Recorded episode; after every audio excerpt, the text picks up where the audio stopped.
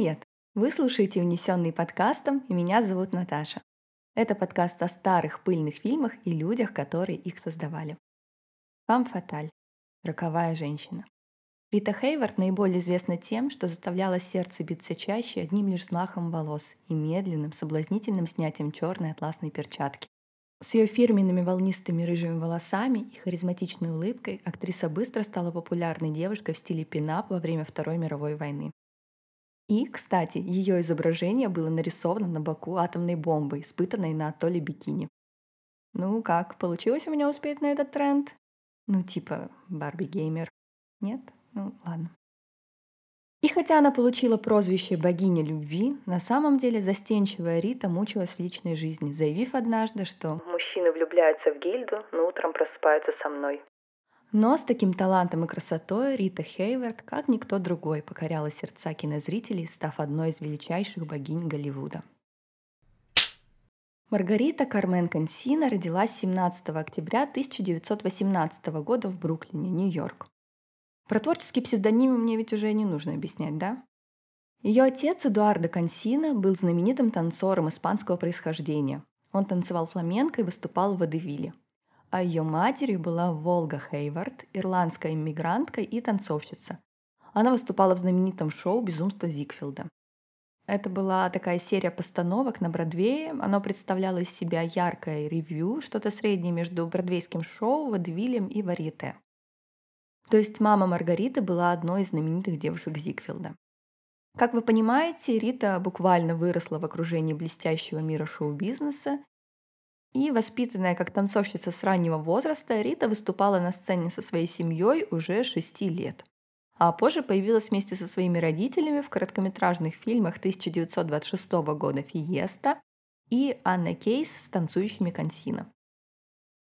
Когда Маргарите было 8 лет, Консина переехали в Голливуд и открыли танцевальную школу на углу бульваров Сансет и Вайн, а Эдуарда к тому же стал работать хореографом в голливудских фильмах.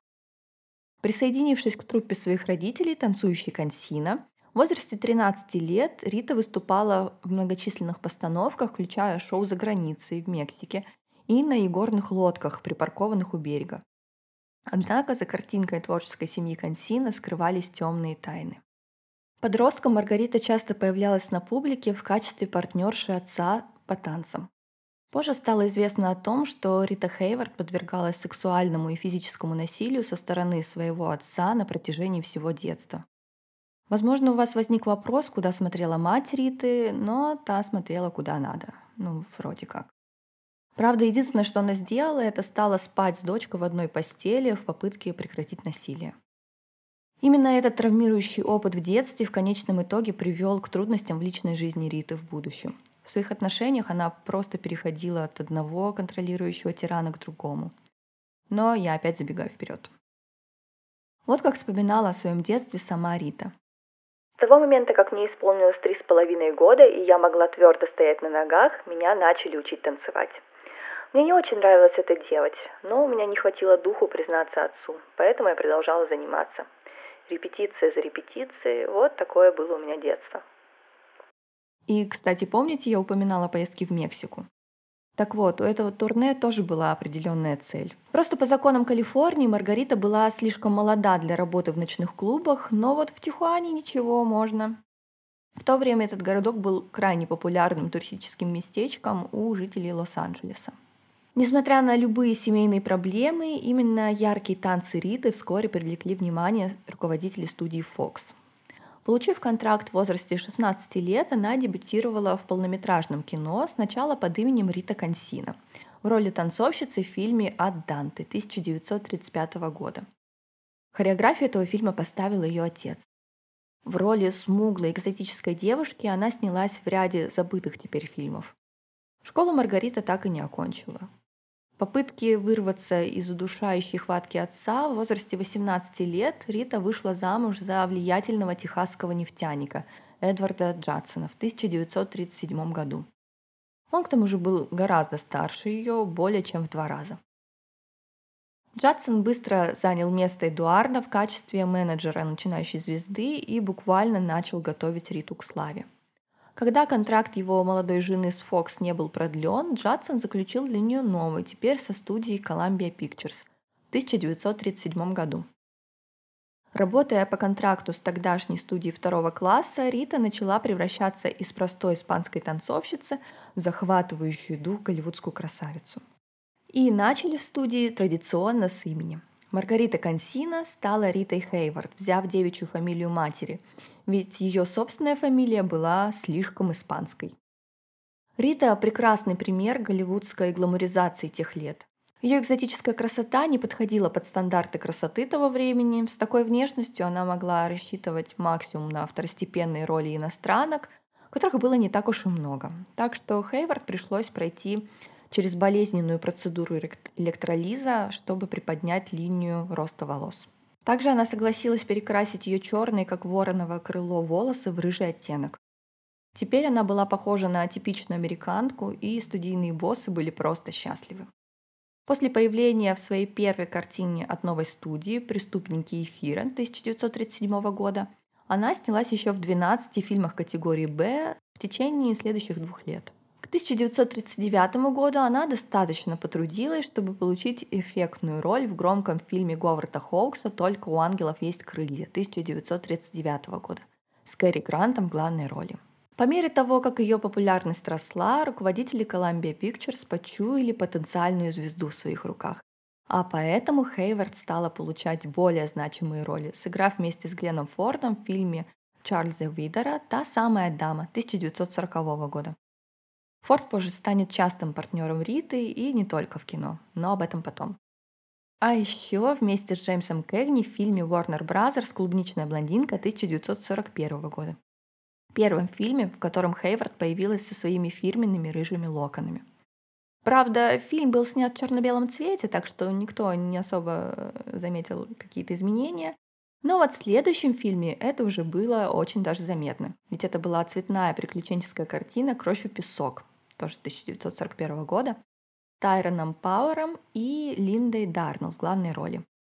Играя вспыльчивую соблазнительницу Донью Соль, Хейвард буквально кипела на экране, играя что-то вроде игры в быка и Матадора с персонажем Пауэра. Мужчиной, который был настолько ослеплен ее обаянием, что зрители сразу поняли, почему он бросил свою добрую экранную жену. Эта роль была определяющей для Хейвард, которая сразу же перешла в список актрис класса А. Columbia Pictures одолжила Риту студию Fox для съемок этого фильма, но теперь, увидев, какая у них карта в рукаве, они крепко схватили за свою звезду и уже не отпускали. Желая сделать свою новую звезду знаменитостью мирового масштаба, Columbia Pictures вернули ее в свою стихию – киномюзиклы. И не абы с кем, а с танцором Фредом Астером в главной роли.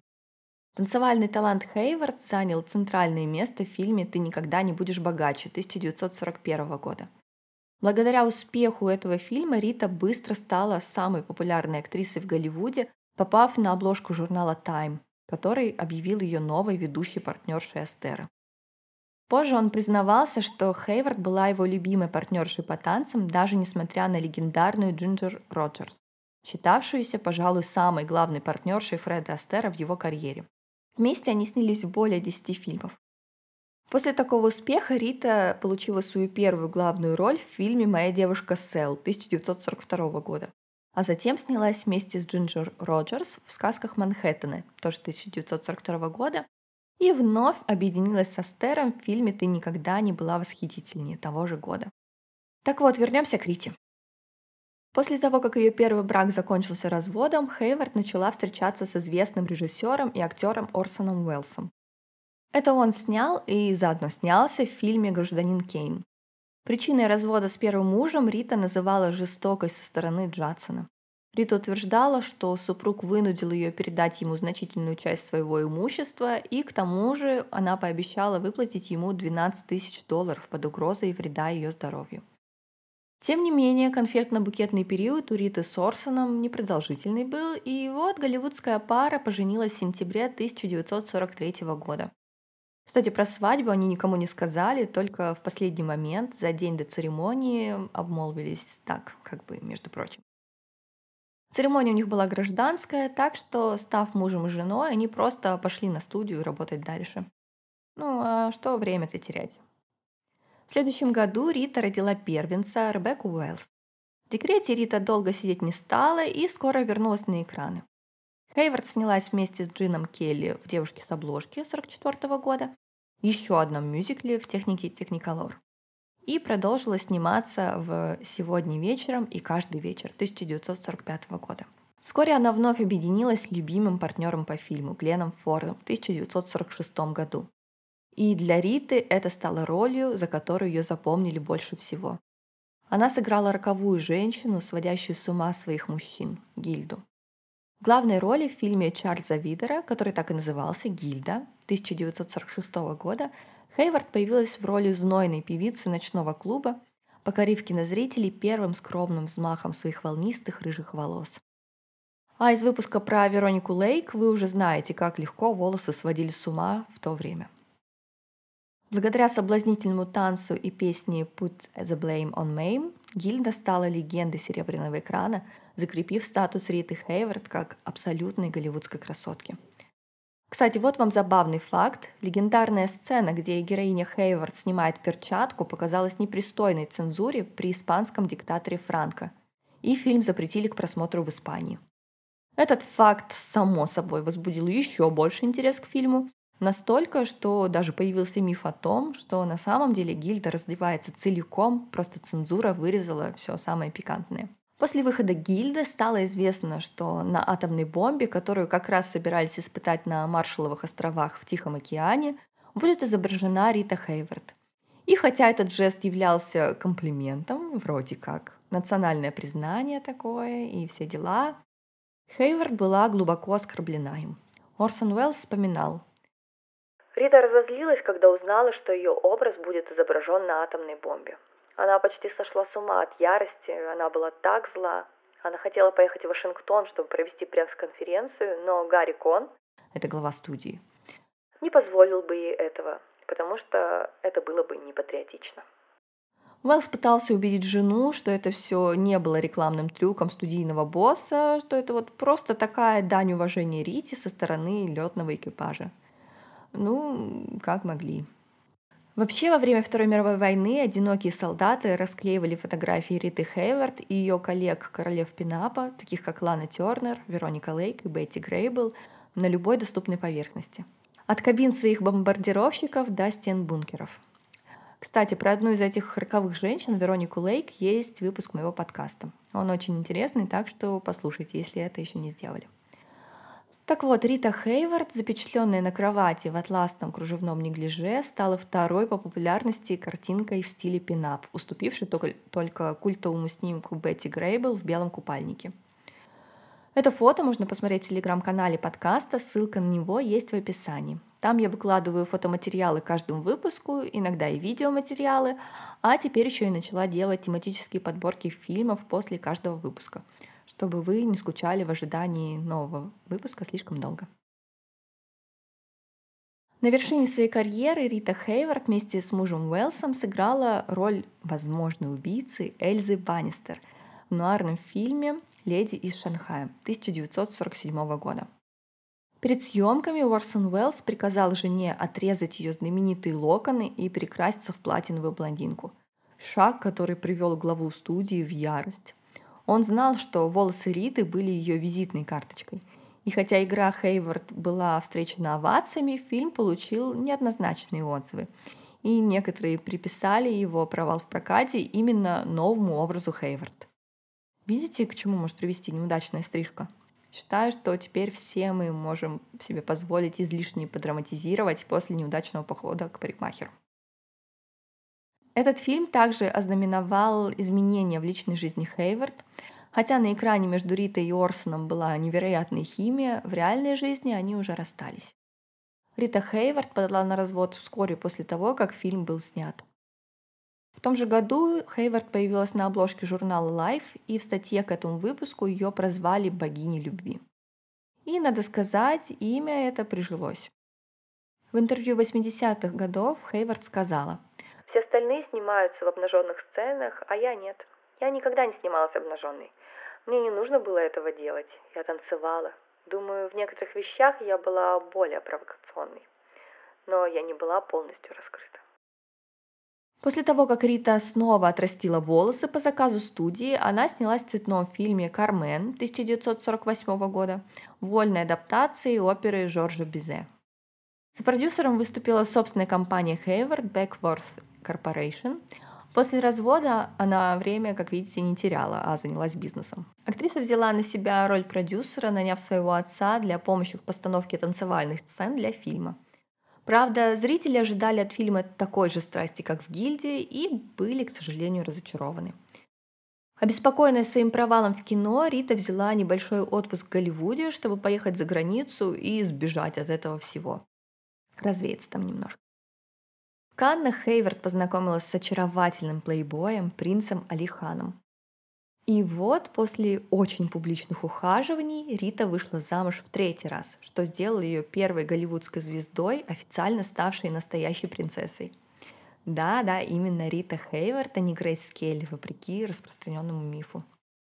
Молодожены обосновались в Европе, а точнее во Франции, где в 1949 году Хейвард родила вторую дочь, принцессу Ясмин Агахан. К сожалению, как бы сильно она не любила своего мужа, королевский образ жизни не устраивал очень застенчивую и закрытую Риту. Она сама даже говорила, что у нее всегда был комплекс неполноценности. Специфический образ жизни и обязанности Алихана оказались слишком сложными для Хейвард. Она изо всех сил пыталась соответствовать ее друзьям, а еще она с большим трудом учила французский язык. А еще ей не хотелось принимать ислам, хотя в начале отношений Рита обещала это сделать. Алихан также был известным лавеласом и подозревали, что он был неверен Хейвард во время брака.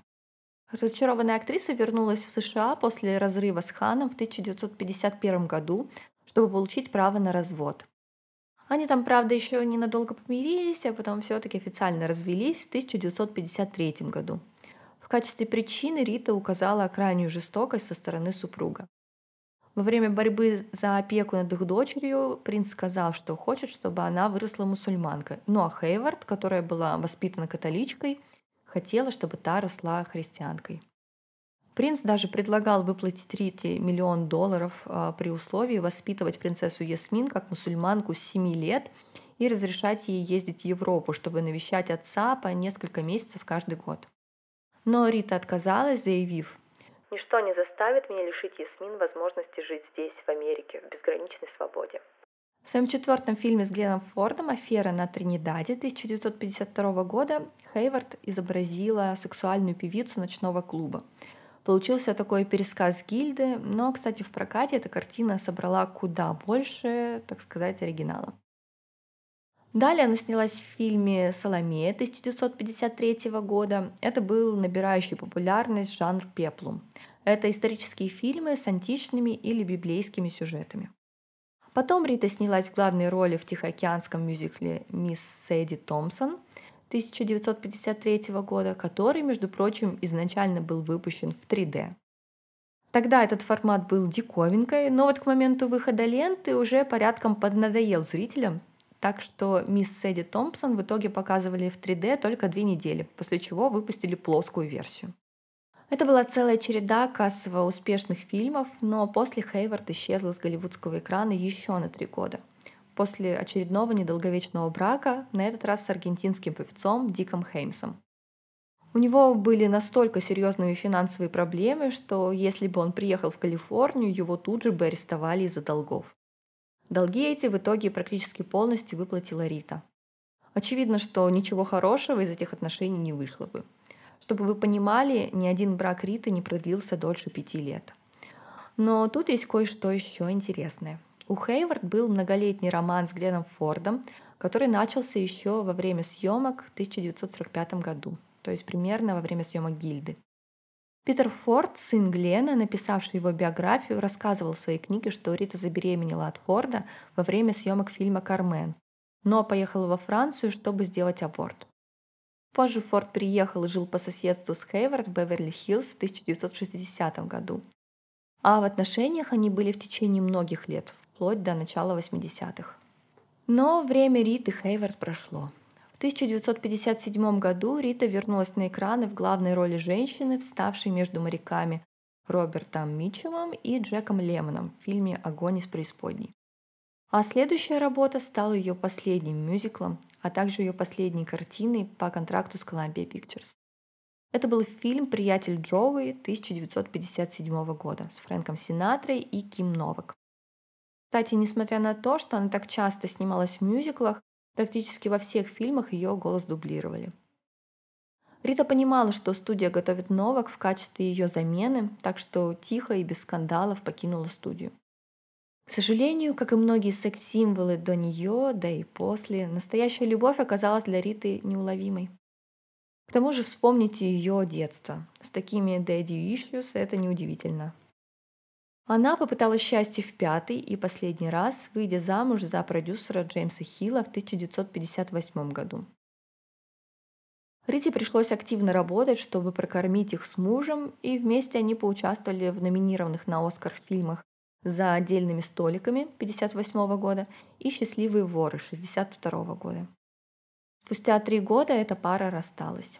В 1964 году Рита получила номинацию на «Золотой глобус» за роль в фильме «Мир цирка», в котором она снялась с Джоном Уэйном. И хотя Хейвард снялась в нескольких фильмах в 60-х годах, ее главные роли остались далеко позади. Страдая от ранней болезни Альцгеймера, официально не диагностированной до 80-го года, Рита сыграла в своем последнем фильме «Гнев Господень» в 1972 году. К тому моменту на протяжении многих лет у нее были проблемы с запоминанием реплик и концентрацией внимания. Проблемы эти начались в 70-х, и врачи ошибочно связали проблемы с памятью актрисы с ее пристрастием к алкоголю. Орсон Уэллс говорил, что проблемы с алкоголем у нее начались еще во время их брака, но все же верил, что дело было не только в алкоголизме. Она впадала в ярость, но ни разу в мой адрес. Всегда на Гарри Кона, или ее отца, или ее мать, или ее брата. Она ломала мебель и садилась в машину, а мне приходилось подсаживаться туда и пытаться контролировать ее. Она самоубийственно катилась с холма. Ужасные, ужасные ночи. И я видел, как эта милая девушка уничтожала себя. Вот как ее дочь Ясмин вспоминала о пристрастии Риты к алкоголю. Помню, у нее были проблемы с алкоголем, когда я была маленькая. А, ей было трудно справляться со взлетами и падениями в работе. В детстве я думала, у нее проблемы с алкоголем, и она алкоголичка. Это было очень ясно, и я подумала, ну, я мало что могу сделать. Я могу просто стоять и смотреть. Ее состояние ухудшалось, у нее случился срыв, и она попала в больницу. У нее были приступы ярости время от времени. Я думала, что это алкоголизм, алкогольное слабоумие. Мы все так думали. Разумеется, газеты это подхватили. Мы испытали облегчение, когда узнали точный диагноз. Наконец-то мы узнали, что происходит. Это болезнь Альцгеймера. До 1980 года врачи не могли определить, что это. Это были два десятилетия ада. 14 мая 1987 года в возрасте 68 лет Рита Хейвард умерла из-за болезни Альцгеймера. Президент США Рональд Рейган выступил с заявлением. Рита Хейвард являлась одной из самых любимых звезд нашей страны. Очаровательная и талантливая, она подарила нам много замечательных ролей на сцене и на экране и восхищала зрителей с раннего возраста. В более поздние годы она стала известна своей борьбой с болезнью Альцгеймера – ее храбрость и откровенность, а также ее семья помогли привлечь внимание всего мира к болезни, которую, как мы все надеемся, скоро научатся лечить. Болезнь Альцгеймера была в значительной степени забыта медицинским сообществом с момента ее открытия в 1906 году. Историк медицины Беррел Лернер писал, что когда диагноз Хейвард был обнародован в 1981 году, она стала первым публичным лицом болезни Альцгеймера, помогая гарантировать, что будущие пациенты не останутся незамеченными. Сама того не подозревая, Рита помогла избавиться от стигматизации состояния, которое до сих пор может смущать жертв и их семьи. Красотка с клубничным цветом волос, она оставила след в киноиндустрии, сделавший ее настоящей иконой для будущих поколений. Знаменитый фильм «Побег из Шоушенка» основан на повести Стивена Кинга, полное название которой звучит как «Рита Хейвард» или «Побег из Шоушенка». Главный герой, готовя побег из тюрьмы, делает в стене своей камеры дыру, которая прикрывает постером с Ритой. А в экранизации герои смотрят в тюремном кинотеатре фильм «Гильда». Она была лицом бренда Max Factor, а еще ее губы были признаны самыми лучшими в мире по версии Лиги художников Америки. Вот это я понимаю признание. А Орсон Уэллс в интервью, которое он дал накануне своей смерти в 1985 году, назвал Риту одной из самых дорогих и милых женщин, которые когда-либо жили. Говоря о голливудском гламуре, есть один неоспоримый факт. Никогда не было и не будет такой женщины, как Рита Хейвард. Такое вот кино. Это был унесенный подкастом. Спасибо, что прослушали этот выпуск до конца. Подписывайтесь, чтобы не пропустить новые нескучные истории о классическом Голливуде. Если вам понравилось, поставьте лайк, оценку, напишите, пожалуйста, комментарий о подкасте. Это очень поможет нам развиваться, а также будет мотивировать продолжать в том же духе. Еще я буду признательна, если вы расскажете о подкасте в своих соцсетях, ну или просто поделитесь со своими друзьями и близкими. Это правда очень поможет. Подписывайтесь на наш телеграм-канал, ссылка есть в описании. Там вы найдете фотоматериалы к выпуску. Совсем скоро услышимся снова. Пока!